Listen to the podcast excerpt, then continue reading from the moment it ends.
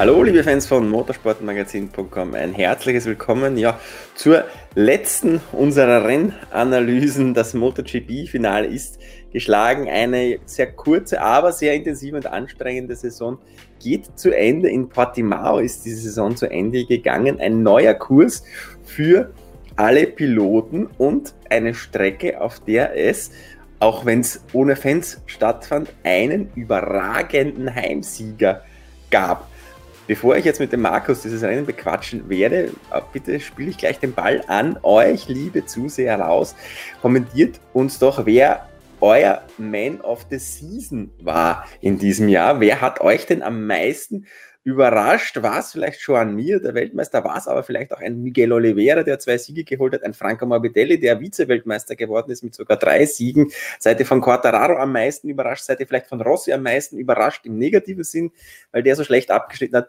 Gebt uns doch eure Meinung unten in den Kommentaren mal kurz Bescheid, damit auch wir wissen, wo ihr denn so in etwa beheimatet seid mit euren Meinungen zum Man of the Season. Markus, wir zwei besprechen vorab jetzt aber mal äh, das Rennen. Miguel Oliveira, eine wirklich dominante äh, Situation, die er da in Portimao uns gezeigt hat.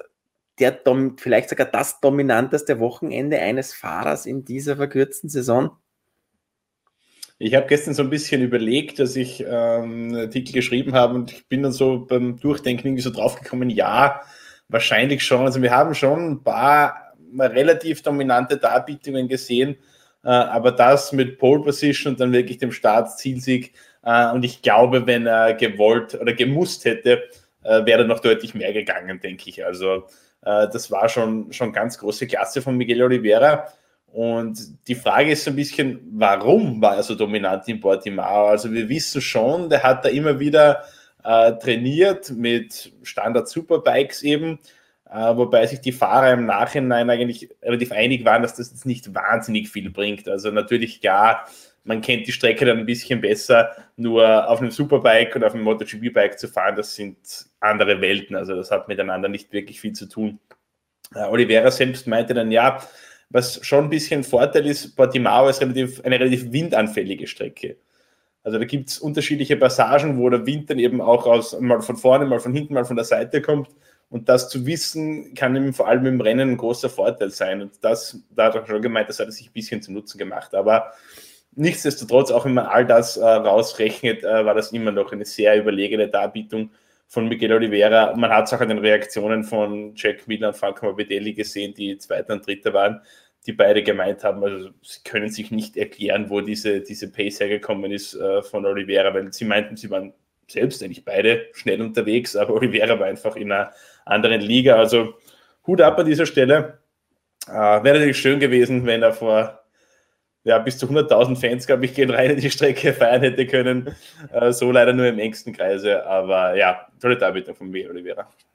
Immerhin hat sein Fanclub am Donnerstag ihm am Weg zur Strecke einen schönen Motorradkorso äh, vorbereitet. Da sind da ein paar hundert Motorräder mit ihm an die Strecke gefahren. Das ist immerhin so ein äh, kleines, kleines Dankeschön von den Fans, wenn sie schon nicht mit ihm an der Strecke feiern durften. Aber zur Dominanz. Die Rennanalyse hat genau das ergeben. Also Miguel Oliveira hat sich aus Pole Position gleich mal durchgesetzt und war dann in den ersten neun Runden jeweils der schnellste Mann. Hat in der neunten Runde auch die absolut schnellste Runde des gesamten Rennens gezeigt. Es gab überhaupt nur zwei Fahrer, die unter 1,40 mal bleiben konnten. Das war Jack Miller ein einziges Mal, Miguel Oliveira aber gleich fünfmal.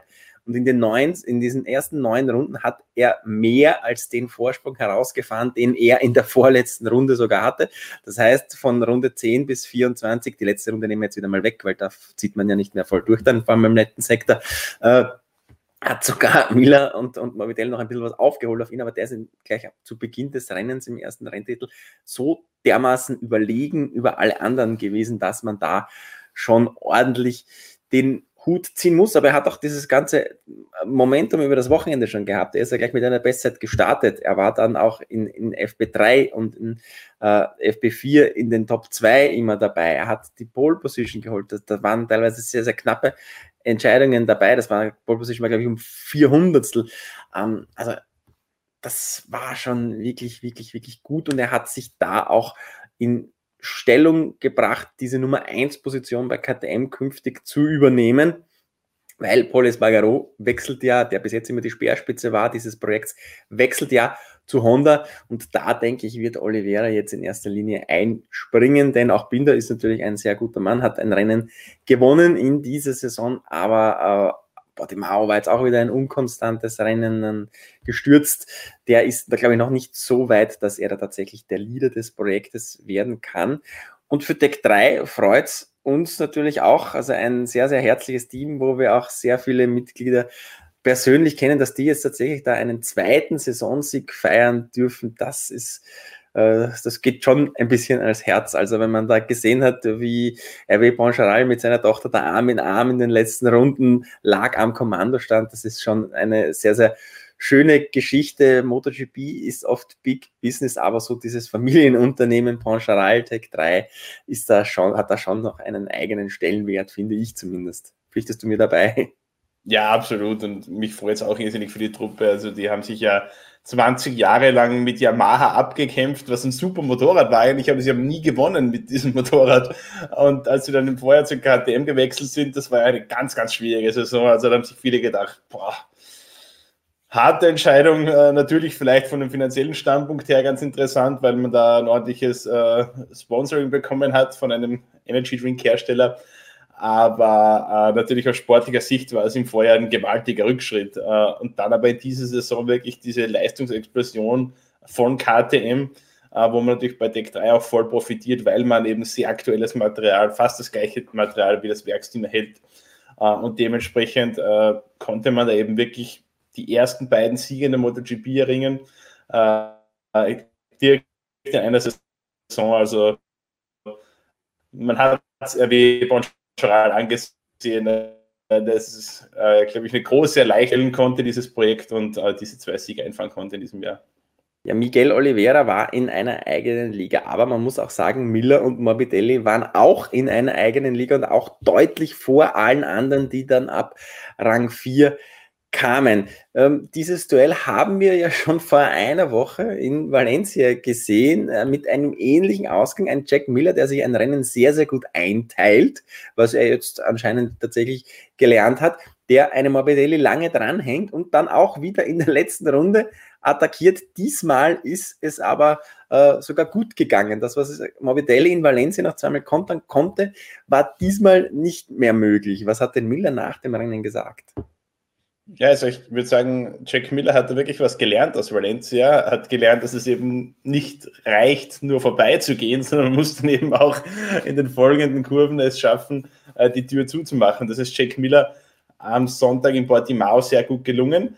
Äh, toll, dass es überhaupt in der letzten Runde geschafft hat, dieses Überholmanöver noch, denn wir haben gesehen, Portimao ist keine einfache Strecke zum Überholen. Also es gibt schon ein paar Punkte, wo man überholen kann. Da braucht man aber eine Menge Mut, zum Beispiel Kurve 1. Also das Anbremsen zur Kurve 1, wenn man da die, die super Zeitlupen gesehen hat, das ist normalerweise schon eine heftige Aktion. Also Hinterrad ordentlich in der Höhe, da diese Kuppe runter, äh, da jemanden vorbeizugehen, das ist nicht ohne. Äh, und dann gibt es ein paar andere Punkte, wo es möglich ist, aber nicht ganz einfach. Äh, und Jack Miller hat es dieses Mal geschafft, in der letzten Runde vorbeizugehen und hat es auch geschafft, äh, Franco Morbidelli hinter sich zu halten. Also das war wirklich cool und wie du angesprochen hast, äh, Jack Miller scheint jetzt das Problem, das er jahrelang hatte, eben, dass er oft in den ersten Runden zwar sehr stark war, dabei aber völlig den Reifen verheizt hat und dann im letzten Renndrittel oder so meistens äh, völlig eingebrochen ist. Das scheint er jetzt abgelegt zu haben. Also das ist in, in Valencia super gelungen und das ist ihm jetzt auch in Portimao toll gelungen. Also wenn äh, Jack Miller diese Form, die jetzt in letzten Rennen beibehält, äh, die die letzten Rennen hatte, beibehält, dann ist er für mich auch ein ganz großer äh, Titelanwärter 2021, weil in dieser Saison, wir haben schon ein paar Mal ein bisschen angesprochen, aber der hatte richtig, richtig viel Pech. Der hatte einen technischen Defekt in Misano, wo ihm das Abreißvisier von Fabio Quartararo in der Airbox gelandet ist. Dann hatte er einen technischen Defekt in Le Mans, wo er ganz vorne dabei war. Dann wurde er von Brad Binder in Aragon abgeräumt. Okay, und einmal hat er selbst weggeschmissen im Jerez. Und am Ende war er jetzt, glaube ich, 44 Punkte oder so irgendwas hinter, äh, hinter Weltmeister schon an mir. Also da hätte ordentlich was gehen können für Jack Miller. Also äh, für ihn, glaube ich, so war dieses Jahr so der, der endgültige große Durchbruch, wo er sich wirklich als als Spitzenfahrer der MotoGP etablieren konnte. Und nächstes Jahr natürlich im Ducati-Werksteam, äh, das wird ihm auch nicht schaden. Also würdiger Abschluss für eine tolle Saison von Jack Miller, finde ich. Ja, und was ich zuerst für Oliveira gesagt habe, gilt auch für Miller meiner Meinung nach, denn auch der wird es künftig die Speerspitze von Ducati äh, bilden. Ein Dovizioso ist nicht mehr dabei, er rückt auf, gemeinsam mit Bagnaia und er ist im Endeffekt wahrscheinlich der, der künftig die Kohlen für Ducati aus dem Feuer holen kann. Er hat ihnen ja mit diesem zweiten Platz auch einen Titel beschert, muss man ja sagen, Ducati ist Konstrukteursweltmeister zum erst zweiten Mal in der Geschichte nach der Supersaison 2007, wo damals mit Stoner und ich glaube Capirossi war der Teamkollege, äh, die Konstrukteurs-WM geholt wurde.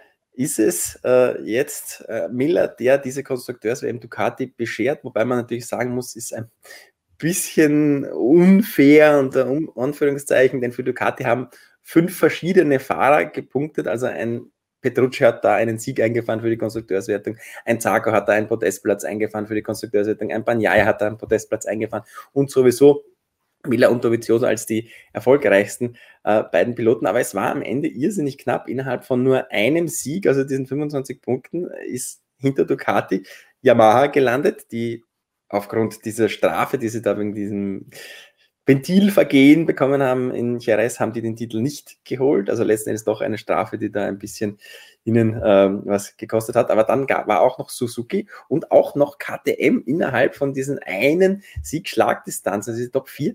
Das ist schon äh, richtig, richtig, richtig gut gewesen. Kommen wir noch auf Morbidelli kurz zu sprechen. Ich glaube, bei dem war die, die Trauer über diesen verlorenen Kampf gegen Miller relativ, denn er ist neuer Vize-Weltmeister und auch da war es schon für Oliveira und für Miller gilt vielleicht eine Wachablöse, denn er hat das als bester Yamaha-Fahrer abgeschlossen. Ist auch da jetzt einer, der durch seine ja, Coolness und einfach durch dieses, diese Attitüde, ich, ich nehme da, was, was so kommt, ein künftige, eine künftige Yamaha-Speerspitze da, die vielleicht ähm, mentaler ein bisschen gefestigter ist als ein Vinales und ein Quattararo? Jein, würde ich sagen. Also ähm, ich glaube, dass ein Quattararo oder ein Vinales vielleicht nicht weniger mental gefestigt sind als ein Franco Morbidelli, aber ich glaube, dass Franco Morbidelli in dieser Saison ein Motorrad hatte, das dich mental nicht so fertig macht, wie das das Vinales und Quattararo hatten. Weil ich hatte schon das Gefühl, dass die 2019er Yamaha, also das ist es ja im Wesentlichen, 2019er Yamaha mit ein paar Updates hier und da, äh, dass die schon wesentlich konstanter funktioniert hat als die 2020er Yamaha. Und insgesamt eigentlich einfach auch besser funktioniert hat, öfter funktioniert hat. Ähm, und von dem her, glaube ich, war es für Franco Morbidelli irgendwie leichter, ähm, da irgendwie ruhig zu bleiben und einfach zu sagen, ja, ich gehe das Wochenende, ich weiß, mein Motorrad wird einigermaßen funktionieren und dann lief ich eben das ab, was möglich ist. Vinales, Quattraro, die waren ja oft in der Position, dass sie nicht wussten, okay, vielleicht kann ich in diesem Wochenende gewinnen, vielleicht werde ich 15. So wie, so wie wir es jetzt auch wieder in Portimao gesehen haben. Also da haben die 2020er Yamahas mit Quattararo, Vinales und Rossi haben da um was Platz 12, 13, 14 rumgekämpft. Also äh, ganz tolle Saison von Franco Morbidelli, möchte ich, möchte ich überhaupt nicht schlecht reden. Äh, aber ich glaube schon, dass ihm das Material, so kurios es klingt, aber dass das Vorjahresmaterial da schon ein bisschen geholfen hat. Also äh, weil da einfach die Erfahrungswerte schon da waren, weil man schon wusste ungefähr, was muss man mit dem Motorrad machen dann hat er noch dazu einen unglaublich erfahrenen Crew Chief mit Ramon Falcada, der da wirklich ein alter Fuchs ist, der genau weiß, wie man das einstellen muss. Äh, ja, und ich glaube, dass das eine Hilfe war. Man hat es ja auch bei anderen Herstellern gesehen, die Vorjahresmotorräder waren in dieser Saison nicht unbedingt die schlechteren. Das hat man bei Honda gesehen mit Takanai Kagami auf der 19er Honda. Das hat man auch bei Joan Sarko gesehen auf dem Vorjahresbike, bei Ducati, der war auch hin und wieder bester Ducati-Pilot. Äh, und ich glaube, bei Yamaha hat sich das einfach am, am meisten herauskristallisiert. Äh, Quattararo hat es ein paar Mal offen angesprochen, der hat gemeint, ja, die 19er Yamaha war für ihn irgendwie so das Bike, das sich natürlicher angefühlt hat, auf dem man sich wohler gefühlt hat. 2020er Yamaha hat ein paar Vorteile, aber insgesamt, glaube ich, ist die Entwicklung dann nicht ganz in die richtige Richtung gegangen. Also da muss ich dir jetzt aber ein bisschen widersprechen. Also ich glaube schon, dass Morbidelli ein besserer oder ruhigerer Problemlöser ist, denn auch der hatte schlechte Rennen. Also da gab es ja auch so ein Reifendruckproblem mal, äh, wo er dann, glaube ich, nur als Elfter ins Ziel gekommen ist. Der hatte auch äh, einen technischen Defekt. Der wurde auch rausgekickt. Und ich habe aber immer so das Gefühl, wenn man danach den Rennen mit den, mit den Fahrern spricht, Entschuldigung, ähm, dass der einfach das cooler wegsteckt. Ich weiß nicht, vielleicht ist es nur Schauspielerei, ich glaube aber eher, dass er sich durch seinen Verlauf, dass seine Karriere mit äh, 16, 17 Jahren schon am Abgrund quasi stand, als er der äh, Superstock-Europameisterschaft äh, gefahren ist und die italienische Meisterschaft und so weiter, dass ihn das einfach irrsinnig gefestigt hat. Denn äh, Quattararo war immer schon das Wunderkind, der dann schlechte Zeiten, der dann unter diesem Druck schon in der Moto 3 einst zusammengebrochen ist. Das kann man gar nicht, gar nicht anders sagen und sich dann letztes Jahr als Underdog quasi wieder hochgezogen hat. Aber da kommt jetzt auch, da waren jetzt auch in diesem Jahr die Erwartungen groß. Äh, nächstes Jahr im Yamaha Werksteam werden sie nicht geringer werden. Und äh, für Vinales, da haben wir jetzt ohnehin schon oft äh, attestiert, das ist, äh, wenn es läuft, ist der Himmel hoch jauchzend, wenn es nicht läuft, zu Tode betrübt und hat auch, was man in den Fernsehbildern immer wieder mal sieht, den einen oder anderen emotionalen Ausraster durchaus an der Box. Also ich, ich glaube schon, dass Morbidelli da auch durch diese ganze VR46 Academy, durch diese ganze Rossi-Schule ein ruhigerer Problemlöser ist und mich würde es nicht wundern, wenn es dem auch nächstes Jahr wieder gelingt, er bleibt ja ein Petronas-Team, diese beiden Factory Rider, Vinales und Quattarara, äh, zumindest auf Augenhöhe zu begegnen. Jetzt hat er seinen Mentor Rossi dann ja auch noch neben sich direkt an der Box. Das hilft ja vielleicht auch nochmal. Also ich sehe da schon eine Möglichkeit, dass äh, Morbidelli sich da kurz oder lang zumindest auf Augenhöhe mit Quattararo oder Vinales bewegt. Ähm, möchtest ich denke, es ist in dieser Saison auch irgendwie mit einer angenehmeren Situation in die Saison reingegangen. Also von ihm hat niemand was erwartet eigentlich nach der eher enttäuschenden Saison 2019. Quartararo wurde so als großer Herausforderer von Marc Marquez äh, gehandelt, dann nach den zwei Siegen in Jerez äh, als der Titelfavorit eigentlich. Äh, Mary Cunales irgendwo so knapp dahinter, so auf einer Stufe mit Andrea Dovizioso wahrscheinlich. Also die hatten Druck Franco Morbidelli konnte einfach frei auffahren, aber hat das natürlich auch großartig gemacht. Also wie gesagt, äh, die Leistung von Franco Morbidelli, die muss man schon auch würdigen. Das waren äh, einige ganz, ganz tolle Rennen von ihm. Gut, dann kommen wir von einem, bei dem es gut gelaufen ist, zu einem äh, Team, bei dem es beim Finale nicht äh, gut gelaufen ist, dass die Triple Crown verloren hat eigentlich, weil Suzuki kam ja als Führender der Konstrukteurs, WM Punkte gleich mit Ducati nach äh, Portimao, aber dort war gar nichts los. Warum ging denn bei Suzuki an diesem Wochenende überhaupt nichts? Ja, also mehrere Faktoren würde ich sagen. Also äh, schon mir hatte am Samstag technische Probleme an seiner Suzuki, ein Elektronikproblem anscheinend, äh, dann noch ganz schlecht gestartet. Das Rennen wiederum war aber von ihm irgendwie passend zur Strecke eine Achterbahnfahrt, kann man sagen. Also er ist sehr gut gestartet, ist da gleich in einer Runde von 20 auf 12 nach vorne, glaube ich.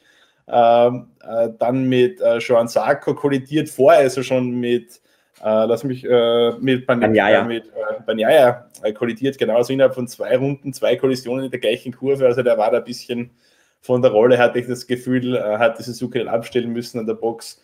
Ähm, ja, ich glaube also, er hat ja nach seinem WM-Titel darüber gesprochen, wie groß der Druck das ganze Jahr war.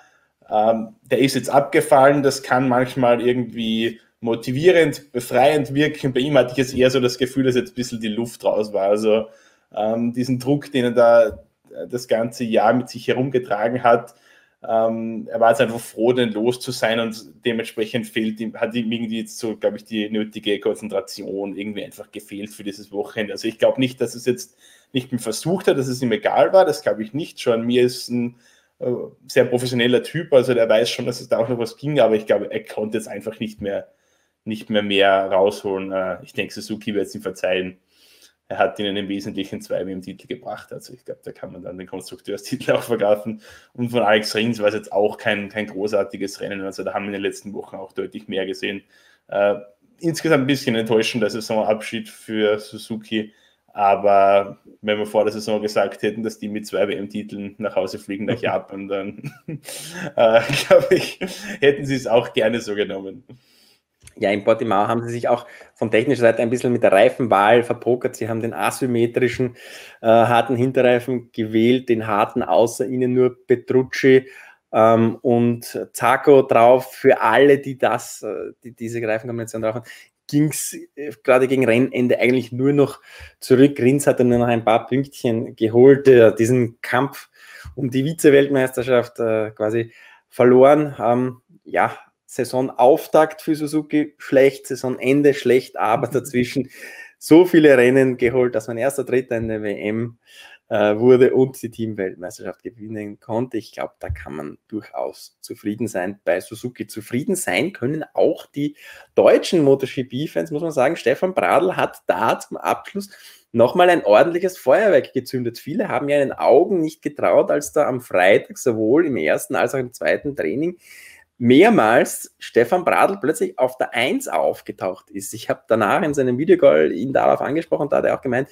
das hat mich irrsinnig aufgebaut, da auf dem Pitboard, als ich vorbeigefahren ist, mal wieder P1 zu sehen. Äh, das hat ihm sehr, sehr viel Selbstvertrauen gegeben. Er ist dann in FB3 auch direkt ins Q2 eingezogen, hat einen Platz in der zweiten Startreihe erobert und ist dann auch im Rennen vorne mitgefahren. Teilweise war der ähm, auf Platz 5 da vorne zu finden. Am Ende war es Platz 7 in einer großen Kampfgruppe, die eigentlich fast bis Platz 4, bis Paul Espargaro vor, nach vorne äh, ging. Du hast mit ihm nach dem Rennen gesprochen. Wie war er denn zufrieden mit seinem abschließenden Wochenende dieser Saison?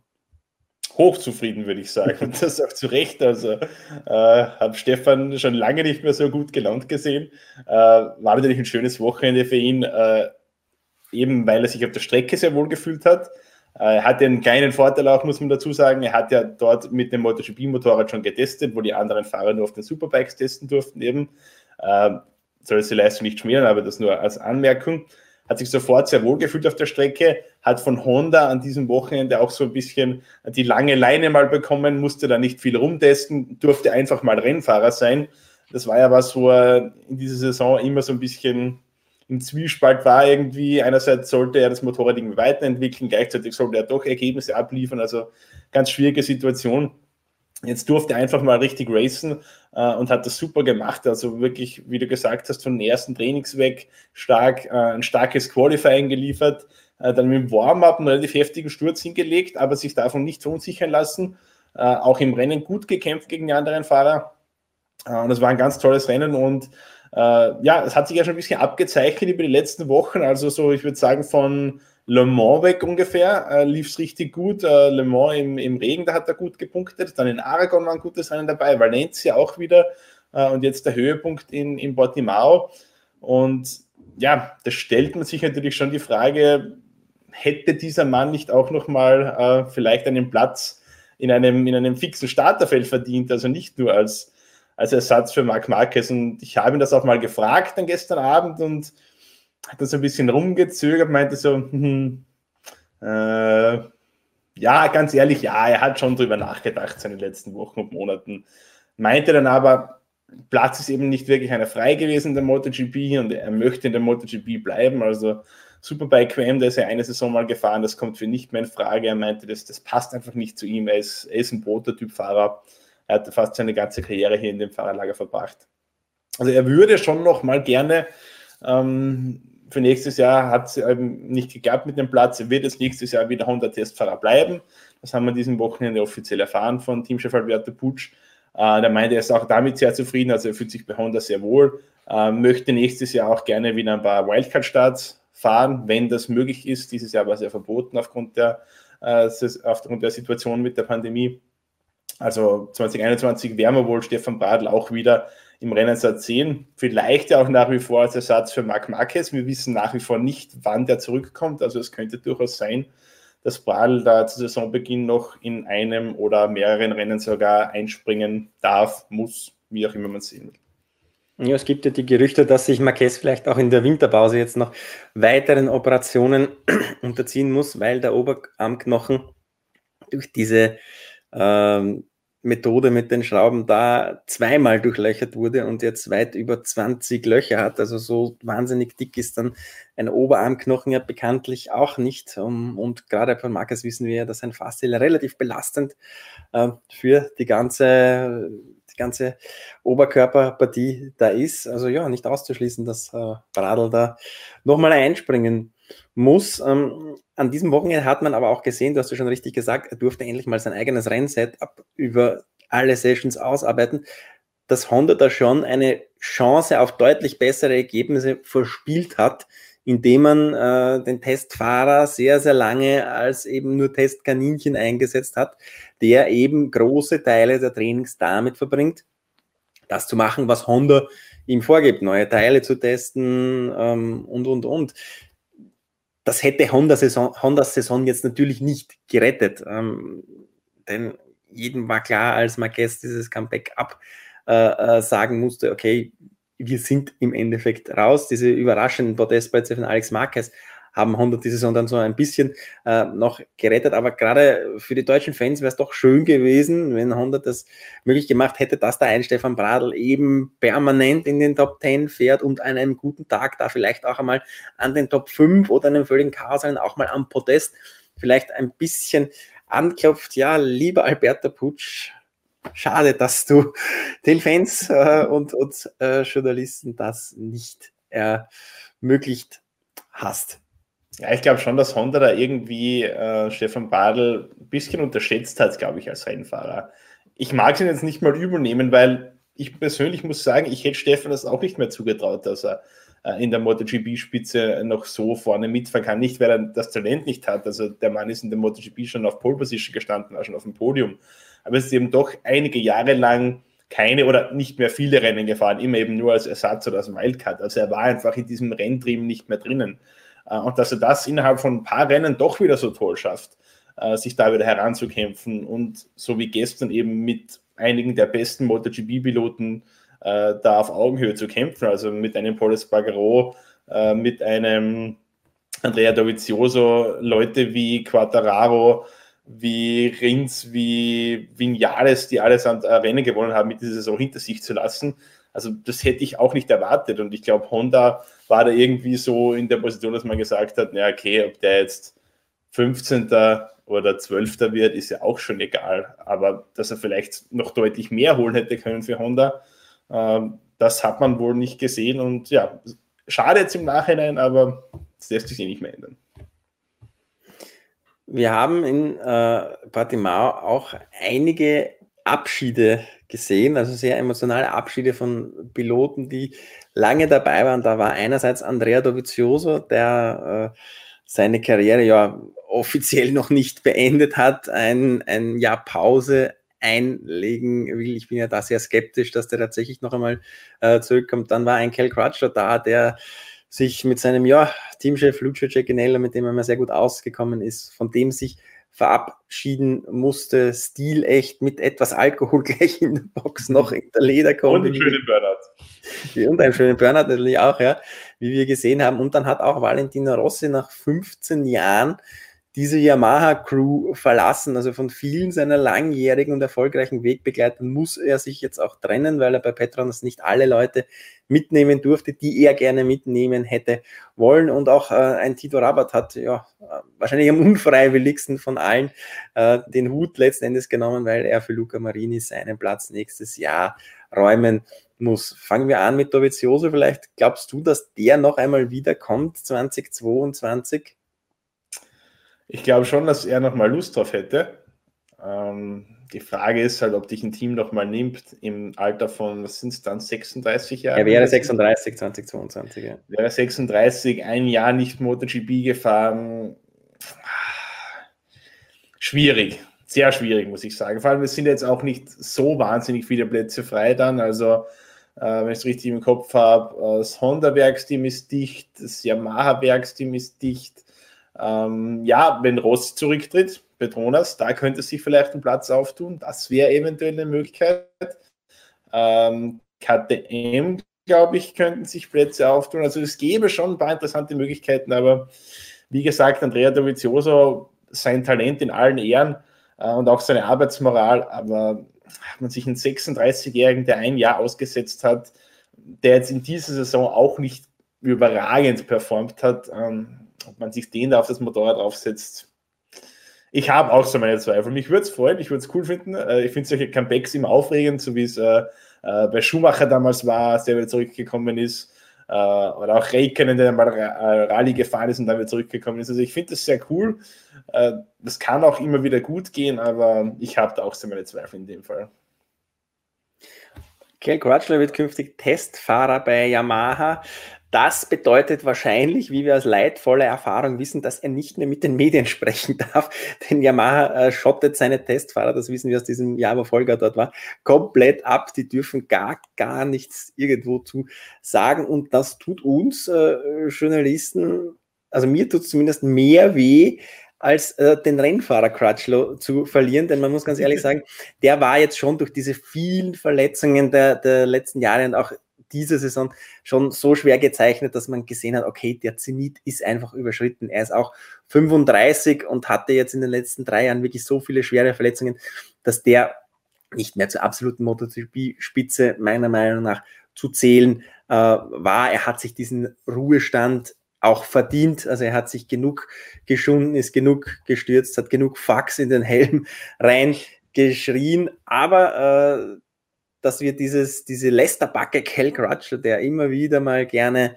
ähm, auf die Kacke gehauen hat mit seinen Aussagen, der sich auch gefallen hat mit seinen provokanten Ansagen, dass wir den da verlieren, der immer für eine Headline gut war und äh, auch einen richtigen Charakter äh, verlieren, der einfach äh, das gesagt hat, was ihm gerade auf den Kopf geht. Das schmerzt äh, schon ein bisschen, oder? Ja, absolut. Vor allem, es war ja jetzt nicht nur ähm, seine Media Scrums, das war jetzt nicht nur irgendwie, äh, ich schimpf mal über den oder ich mache mal, ich mache mich mal über den lustig und laber da mal ein bisschen Blödsinn. Das war ja schon auch oft so, dass Cal Crutchlow Sachen angesprochen hat oder Sachen publik gemacht hat, die wirklich relevant waren, äh, ja. wo es wirklich äh, in der, in der MotoGP intern Probleme gab, politische, sicherheitstechnische, was auch immer. Äh, und Cal Crutchlow war da eigentlich immer einer der ersten oder der Erste, der den Mut hatte, das auch anzusprechen, das auch publik zu machen, das in die Medien zu tragen und so eben eine gewisse Aufmerksamkeit für gewisse Themen zu schaffen. Also das war schon auch eine wichtige Rolle, die er da irgendwie eingenommen hat. Äh, von dem her ist es sehr schade, dass er im, nächsten Jahr wahrscheinlich äh, nicht mehr zu uns sprechen darf. Er hatte dieses Wochenende gemeint, nee, er macht dann eh äh, so, eine, so einen inoffiziellen Media Scrum immer äh, am Donnerstag vor den Rennwochenenden. da können wir alle mit ihm reden und da plaudert er die ganzen geheimen Informationen aus. Der wird aber kostenpflichtig sein, also ähm, dieser Stelle Aufruf an euch, also bitte abonniert unser Printmagazin alle oder äh, gönnt euch motorsportmagazin.com plus, damit wir dann auch an den kostenpflichtigen Media Scrums von Cal Crutcher teilnehmen können. Aber ja, sehr schade, dass er, dass er aufhört. Es ist die richtige Entscheidung, wenn man seinen körperlichen Zustand betrachtet, aber äh, da verlieren wir schon so einen echten Charakterkopf und auch einen der, der letzten richtigen so Oldschool-Racer, würde ich sagen. Also äh, die das Ganze äh, nicht unbedingt für die Philipp Plein-Jacken und die äh, G-Klasse Mercedes machen, sondern einfach, weil sie den, den, Rennsport geil finden und das finde ich schon sehr cool. Ähm, ja, also er ist ja auch äh, der letzte jetzt, der aus der Superbike WM gekommen ist, der sowohl jetzt in dem Paddock was gewonnen hat, als auch in der MotoGP was gewonnen hat. Es sind zwar noch ein Loris Basis danach noch nachgekommen, aber der war jetzt relativ unerfolgreich in der MotoGP. Und äh, ich glaube, mit ihm stirbt auch dieser Typus aus, denn das hat sich mittlerweile so weit auseinander entwickelt, dass eigentlich, seit das alles unter dem Dach der Dorner läuft, die Superbike WM mehr oder weniger so ein, ein, Abstellplatz für alle geworden ist, die in der MotoGP keinen Platz ähm, mehr finden. Das war bei einem, einem Rating über den Umweg British Superbike so bei dieser ganzen Rabatt-Sache wird es daran gearbeitet, den zumindest im Superbike-Paddock unterzubringen. Also das ist eigentlich nur mehr so in, in der Dorner-Hierarchie die, die zweite Liga, ähm, in der einzig und allein Kawasaki da so ein bisschen eine Ausnahmestellung hat, weil die einfach ja, sich nicht trauen, in der MotoGP anzutreten, muss man auch äh, ganz ehrlich so äh, sagen. Und ich glaube, es wird auch sehr, sehr schwierig, dass das noch einmal passiert, dass tatsächlich jemand aus der Superbike äh, dann noch in die MotoGP kommt. Denn da müsste man in der Superbike schon so jung durchstarten und dort die Titel irgendwie mit 21, 22 holen, dass das äh, überhaupt für MotoGP-Teams nochmal interessant wird, also zumindest für, für gute MotoGP-Teams, glaube ich. Also daher vermissen wir Crutcher sehr. Meine, meine Lieblingsgeschichte mit ihm war, das war in dem Jahr, bevor Michelin eingestiegen ist, da gab es ja immer wieder diese Reifentests. Ähm, Und da durften die Fahrer offiziell dazu nichts sagen. Da gab es von, Michelin und von der Donner die Ansage, ihr dürft keine Aussagen über die Michelin-Reifen treffen, denn die sind noch experimentell. Das ist ja noch gar nicht das Produkt, das dann tatsächlich nächste Saison gefahren wird. Und er hat dann nach seinem Reifentest mal ganz offen darüber gesagt, was er daran scheiße findet, was er daran gut findet. Und ein britischer Kollege hat ihn daran erinnert, hey, Kel, du darfst darüber ja eigentlich gar nicht sprechen. Ich glaube, das exakte Zitat war, I'm not a factory writer, I can say what the fuck I ever want oder so. Dann Correct. hat er natürlich losgeplaudert. Wir haben die Geschichte unter anderem auch gebracht und dann zwei Tage später hat plötzlich die Pressesprecherin von LCR bei mir am Handy angerufen oder bei dir am Handy, ich weiß es gar nicht mehr. Bei mir war es am Handy, weil ich habe mich noch gewundert, welche monegassische Nummer das mich anruft.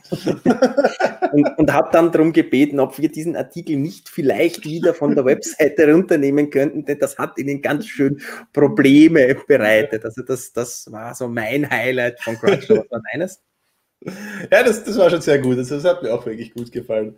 Schön war auch damals 2015 äh, die Kollision zwischen, zwischen Jack Miller und, und Kel Crutchlow in Silverstone, als die Teamkollegen waren bei LCR Honda, wo beide eigentlich auf Podiumskurs unterwegs waren, Miller Crutchlow abgeräumt hat. Also dieser Auflauf, der in der LCR Hospitality stattgefunden hat zur Medienrunde, also sowas habe ich noch nie gesehen. Also normalerweise ist es immer relativ kleine Runde, da sind normalerweise wir und ein paar Briten noch, also so fünf, sechs Leute, sowas vielleicht meistens.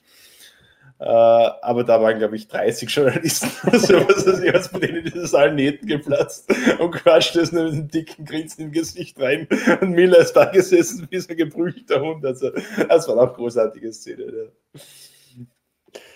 Ja. dann müssen wir natürlich auch noch auf den Herrn Rossi zu sprechen kommen. Also der hat sich da sehr emotional äh, verabschiedet. Ich war dann in seiner kurzen Medienrunde drin. Er hat gesagt, in erster Linie vermissen wird er äh, die ganzen Personen, mit denen er zusammengearbeitet hat. Von technischer Seite glaubt er nicht, dass sich sonderlich viel ändert. Ihm ist ja ein Full Factory Bike ähm, versichert worden. Er wird vielleicht nicht als erster die Updates bekommen, aber wenn man sich ja mal in den letzten Jahren anschaut, ist das vielleicht gar nicht so schlecht, wenn man das gar nicht als erster alles immer so mhm. äh, bekommt. Aber diese ganzen Leute, also er verliert einen Großteil seiner Crew, mit denen er jetzt wirklich sehr, sehr lange, mit denen hat er noch Titel geholt, teilweise. Und das ist ja schon eine Zeit lang her. Die hat er immer wieder, je nachdem, wo er hingegangen ist, mitgenommen. Aber das Petronas-Team, dass er sich erst im Aufbau befindet, die haben ja erst das zweite Jahr, wollte jetzt nicht schon wieder die ganze Crew ähm, da aussortieren um dann vielleicht, wenn Rossi dann Ende nächsten Jahres sagt, naja, ich habe keinen Bock mehr, ich auf, wieder alles neu zu rekrutieren zu müssen. Ähm, wird sich für Valentino Rossi viel ändern im nächsten Jahr, glaubst du? Ja, ich glaube schon eigentlich. Also ich denke für Mann oder für viele Fahrer, glaube ich, wäre das weniger schlimm, äh, Crewmitglieder zu verlieren, als es für Valentino Rossi ist. Also der ist schon einer, der dieses familiäre Umfeld irgendwie sehr schätzt. Also das sieht man ja, da hat seit ewigen Zeiten die gleichen Leute an seiner Seite. Also Uche, mit dem ist, glaube ich, in den Kindergarten gegangen. Also die kennen sich seit knapp 40 Jahren jetzt. Äh, das gleiche mit äh, Max, den man auch immer wieder in, in der Box sieht. Äh, und eben seine ganzen Mechaniker, ein Alex Briggs, ein Brent Stevens, die seit ewigen Zeiten äh, da mit dabei sind. Die werden ihm schon ordentlich fehlen, glaube ich. Aber äh, gut ist auf jeden Fall für ihn, dass er seinen Crew Chief mitnehmen kann, äh, dass er seinen Riding Coach mitnehmen kann. Ähm, dass er, wenn ich richtig im Kopf habe, auch seinen Dateningenieur Matteo Flamini mitnehmen kann. Ähm, also das sind schon mal sehr wichtige Leute, ähm, zu denen er die Bindung eben halten kann. Aber trotzdem glaube ich, dass es schon ähm, nicht leicht wird nächstes Jahr für Valentino Rossi. In diesem Alter nochmal ein neues Team äh, und neue Leute, auch wenn es der gleiche Hersteller ist, ähm, wird schon eine Herausforderung für ihn, denke ich. Abschließend ist auch Tito Rabat ähm, weg was der dazu zu sagen hat, können wir euch leider nicht wiedergeben, denn der spricht schon seit, mittlerweile sind es Monate, nicht mehr mit den Journalisten. Er hat ein einziges Mal der Dorner wahrscheinlich auf Druck von ganz oben ein kurzes einminütiges Statement auf der MotoGP-Webseite abgegeben. Aber wir bekommen Tag für Tag eine Mail mit welchem Wortlaut, Markus? Äh, von seiner Pressesprecherin Maria, die dann immer bedauert, dass Tito Rabat heute leider es ist ihm nicht möglich, so steht immer drin, es ist ihm nicht möglich, heute am Media Scrum teilzunehmen. Ähm, sie entschuldigt sich und mit kordialen Grüßen, Maria. Ja, das, das ist leider seit, seit August das Einzige, was wir von Dieter Rabat zu hören bekommen. Genau. Einmal gab es sogar einen Media Scrum, aber da hat er gesagt, er möchte nicht über seine Zukunft sprechen, also nur über das FP1 und FP2 in Misano oder sowas. Gab es dann eine Frage überhaupt oder sind dann gleich alle ausgestiegen? Es wurden dann irgendwelche Scheinfragen gestellt. Ja, wir wünschen aber Tito Rabat natürlich trotzdem äh, alles, alles Gute auf dem weiteren Weg, wo immer dieser Weg letzten Endes auch hinführen muss, aber auch eher körperlich schwer gezeichnet. Also seit diesem schweren Unfall in Silverstone, äh, dem Oberschenkelbruch, wo er ja fast verblutet wäre, wo ihn dort vor Ort äh, der Notas das Leben gerettet hat, muss man ganz klar so sagen, war der auch nicht mehr derselbe. Also das sollte man auch schon immer äh, diese Verletzung sollte man schon immer bedenken, äh, wenn da jetzt in den sozialen Medien über Dieter Rabat sich immer wieder lustig gemacht wird und gesagt wird. Immerhin Moto 2 Weltmeister. Also immerhin auch Moto 2 Weltmeister. Also der hat auch schon sehr, sehr viel geleistet. Deswegen auch natürlich Respekt vor äh, Tito Rabat.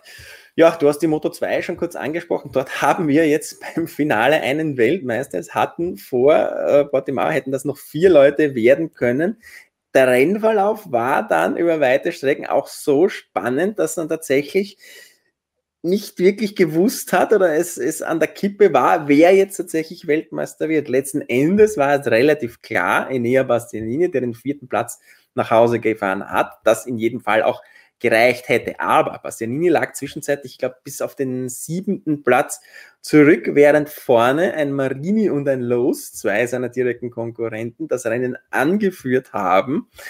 Und da, wenn entweder jetzt Lowe's nach vorne gekommen wäre oder äh, Bastianini noch zwei, drei Plätze verloren hätte, wäre da ein Marini oder ein Lowe's zwischenzeitlich Weltmeister äh, gewesen. Das war schon ein, ein, eines der spannendsten Moto2-Finale, an das ich mich erinnern kann. Definitiv, also vor allem auch durch diese Ausgangssituation mit vier potenziellen Titelanwärtern. Es sind einfach so viele Faktoren irgendwie, auf die man achten muss. Was bedeutet das jetzt für den und was für den? Also es war äh, echt irre, ja. Und ich hätte nicht damit gerechnet, dass Bastianini im Finale solche Probleme hat, weil der eigentlich auf mich sehr, sehr cool wirkt, immer und sehr gefasst und ich eigentlich gedacht habe, dass der relativ unbeeindruckt das nach Hause fahren wird. Äh, und vor allem dachte ich, dass Marini und Lowe's wahrscheinlich nicht so stark sein werden, weil die ja beide mit Verletzungen zu kämpfen hatten in den letzten Wochen, Monaten. Genau das Gegenteil war der Fall. Marini und Lowe's sind da vorne äh, ordentlich weggebolzt. Äh, großes Kompliment an beide. Ähm, vor allem auch an Sam Lowe's. Wir machen uns immer mal gerne über ihn lustig, weil er doch ein bisschen Sturzpilot ist. Äh, nur mit dieser Verletzung, also wer die Bilder von seiner Hand gesehen hat, wirklich starke Schwellung das so zu fahren auf dieser Strecke, äh, Hut ab, das war schon toll. Aber über die Saison betrachtet, würde ich sagen, wären für mich Bastianini und Marini in etwa ähm, gleich verdiente Weltmeister gewesen. Die waren irgendwie so für mich die stärksten. Marini hatte eben auch das Pech mit der Knöchelverletzung und dann, äh, dann eine erneute Knöchelverletzung beim Minibike drin. Äh, aber ein eher Bastianini auf jeden Fall. Äh, ein Mann, der sich diesen, diesen Titel auch verdient hat. Also ich glaube, da braucht man nicht zu diskutieren. In der letzten Runde konnten er und sein legendärer Manager Carlo Perner dann schon äh, relativ gut durchatmen, denn es gab Schützenhilfe von Remy Gardner. Der hat da lange abgewartet, aber hat sich hat, hat dann am Schluss nochmal richtig aufgedreht, ist, in, ich glaube, in der vorletzten Runde an Marini vorbeigegangen und hat dann in der letzten Runde dieses Rennens tatsächlich die schnellste Rennrunde in den Asphalt gebrannt und dann, glaube ich, letzten Endes mit 1,6 oder so Vorsprung auf Marini relativ sicher seinen äh, ersten Sieg geholt. Ähm, bringt er sich damit, da ja jetzt auch wieder die Top-Piloten eigentlich alle aufsteigen, schon mal in Stellung für nächstes Jahr? Weil man muss ja sagen, der war ja auch über die gesamte Saison, hat er immer wieder mal aufgezeigt und jetzt auch tatsächlich diesen ersten Sieg geholt, um den großen Namen Gardner da auch alle Ehre zu erweisen. Muss man den für 2021 schon auf jeden Fall auf der Rechnung haben? Also ich habe ihn auf jeden Fall auf der Rechnung. Ich bin schon seit Jahren ein bisschen Fan von ihm, muss ich sagen. Also ich finde, er hat einen irrsinnig coolen Fahrstil. Äh, man darf auch nicht vergessen, er und ich glaube, sein Teamkollege, wenn ich es richtig im Kopf habe, waren die einzigen Fahrer, die in dieser Saison ein Vorjahresmotorrad von Kalex gefahren sind. Also der hatte bei weitem nicht das beste Material, war aber immer wieder vorne mit dabei. Äh, nächstes Jahr kommt er ins IO-Team, eines der besten in der Motor 2. Äh, also unter diesen Voraussetzungen, jetzt auch mit diesem Sieg, den er in die Winterpause mitnehmen kann, der, glaube ich, ordentlich Antrieb, Motivation, Selbstbewusstsein gibt, äh, ist für mich absolut ein Titelanwärter 2021 zusammen mit äh, Besecki, würde ich sagen. Ähm, Roberts, wenn er bleibt, vielleicht. Ähm, das ist ja noch aktuell zumindest zum Aufnahmezeitpunkt nicht offiziell, scheint ein Angebot von Aprilia zu haben. Hat es vielleicht abgelehnt, man weiß es nicht genau. Aber ja, das sind für mich so die, ähm, die großen Titelanwärter 2021.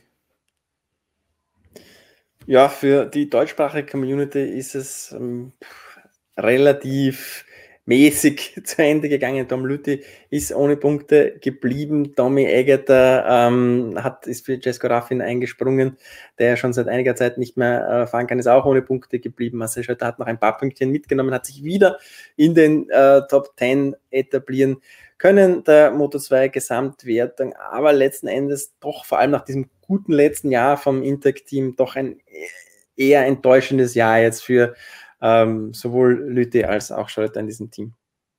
Sag ja. ich jetzt.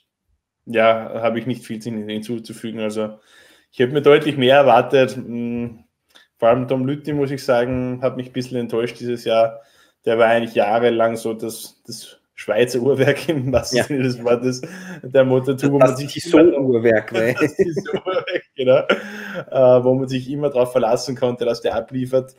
Mm, ja, dieses Jahr hat es nicht funktioniert. Marcel Schröter hatte zumindest ein paar gute Rennen drinnen, ist aber auch über die Saison gesehen eigentlich zu wenig. Also da muss im nächsten Jahr von, von beiden mehr kommen, würde ich sagen. Das sehe ich auch so, ja, ist richtig.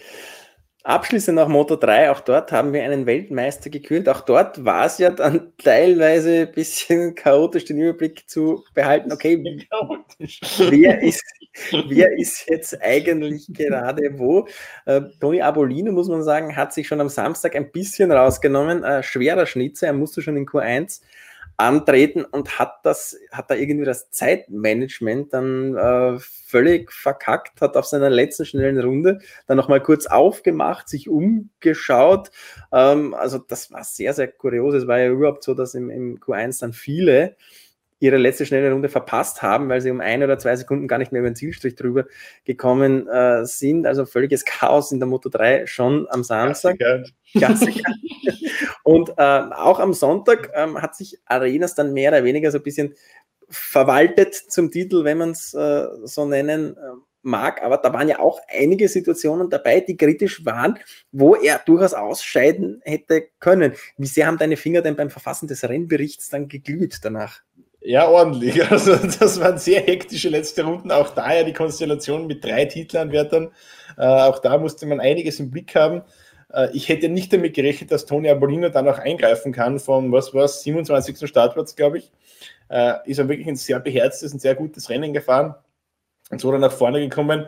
Äh, Arenas war ja dann eigentlich in den letzten Runden in einer sicheren Position, aber natürlich in dem Moment im Rennen auf dem Motorrad hat man nicht die Kapazität, um da durchzurechnen, wie viele Punkte verliere ich jetzt auf den und wie viel verliere ich auf den. Also ich glaube, der wusste die meiste Zeit nicht mal, auf welcher Position er liegt, so wie es da rund ging. Äh, dementsprechend ist er in den letzten Runden großes Risiko eingegangen, dass er nicht eingehen hätte müssen, weil wenn er am Ende dieser Gruppe gelandet wäre, hätte es immer noch gepasst für ihn. Ähm, wäre ein paar Mal fast auf die Schnauze gefallen.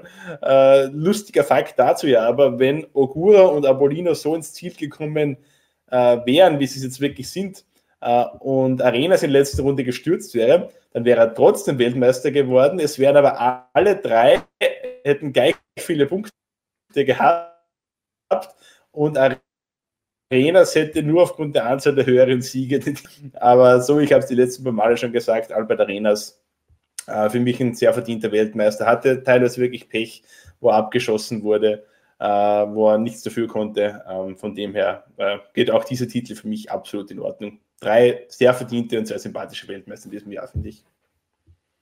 Ja, und die ersten drei aus der Moto 3 WM, die da noch um den Titel gekämpft haben, steigen ja auch allesamt, auch das wissen wir seit diesem Wochenende, steigen ja auch allesamt in die Moto 2 auf und werden dann in der mittleren Klasse in der nächsten Saison Gas geben. So, das war eigentlich schon jetzt unser letztes Analysevideo. Wir haben ein bisschen überzogen, wahrscheinlich, aber da war sehr, sehr viel äh, zu besprechen. Wir werden uns jetzt dann an das Printmagazin wieder setzen. Anfang Dezember, glaube ich, erscheint das große Aufmachergeschichte über Joan Mir.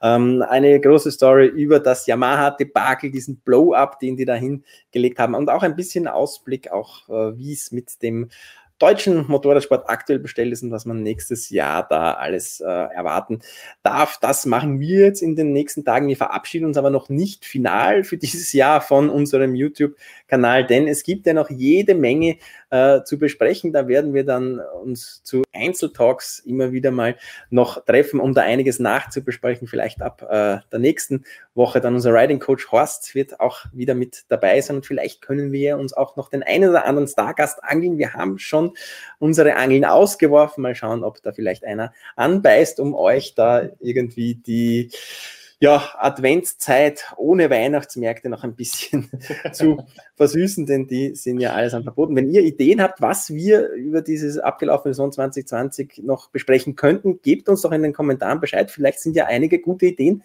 dabei, auf die wir so gar nicht gekommen wären. Und wir hören uns ja immer auch ganz gerne an, was ihr eigentlich äh, besprochen sehen wollt von uns abschließend bleibt mir nur noch die Bitte, abonniert doch unseren YouTube-Kanal Motorsportmagazin Motorrad und setzt die Glocke, dann bleibt ihr über all diese Talks auch immer auf dem Laufenden. Und wer schon mal jetzt Bock aufs Magazin hat, auch der Abo-Link ist unter dem Video. Da könnt ihr euch das gleich bestellen, dann kommt es äh, am schnellsten zu euch nach Hause und ja, wir verabschieden uns jetzt mit den diversen Weltmeistern. Wir haben noch jede Menge zu tun, bevor auch wir uns dann in der Weihnachtszeit so eine kleine Auszeit gönnen. Deswegen, ciao, bis zum nächsten Mal. Servus, ciao.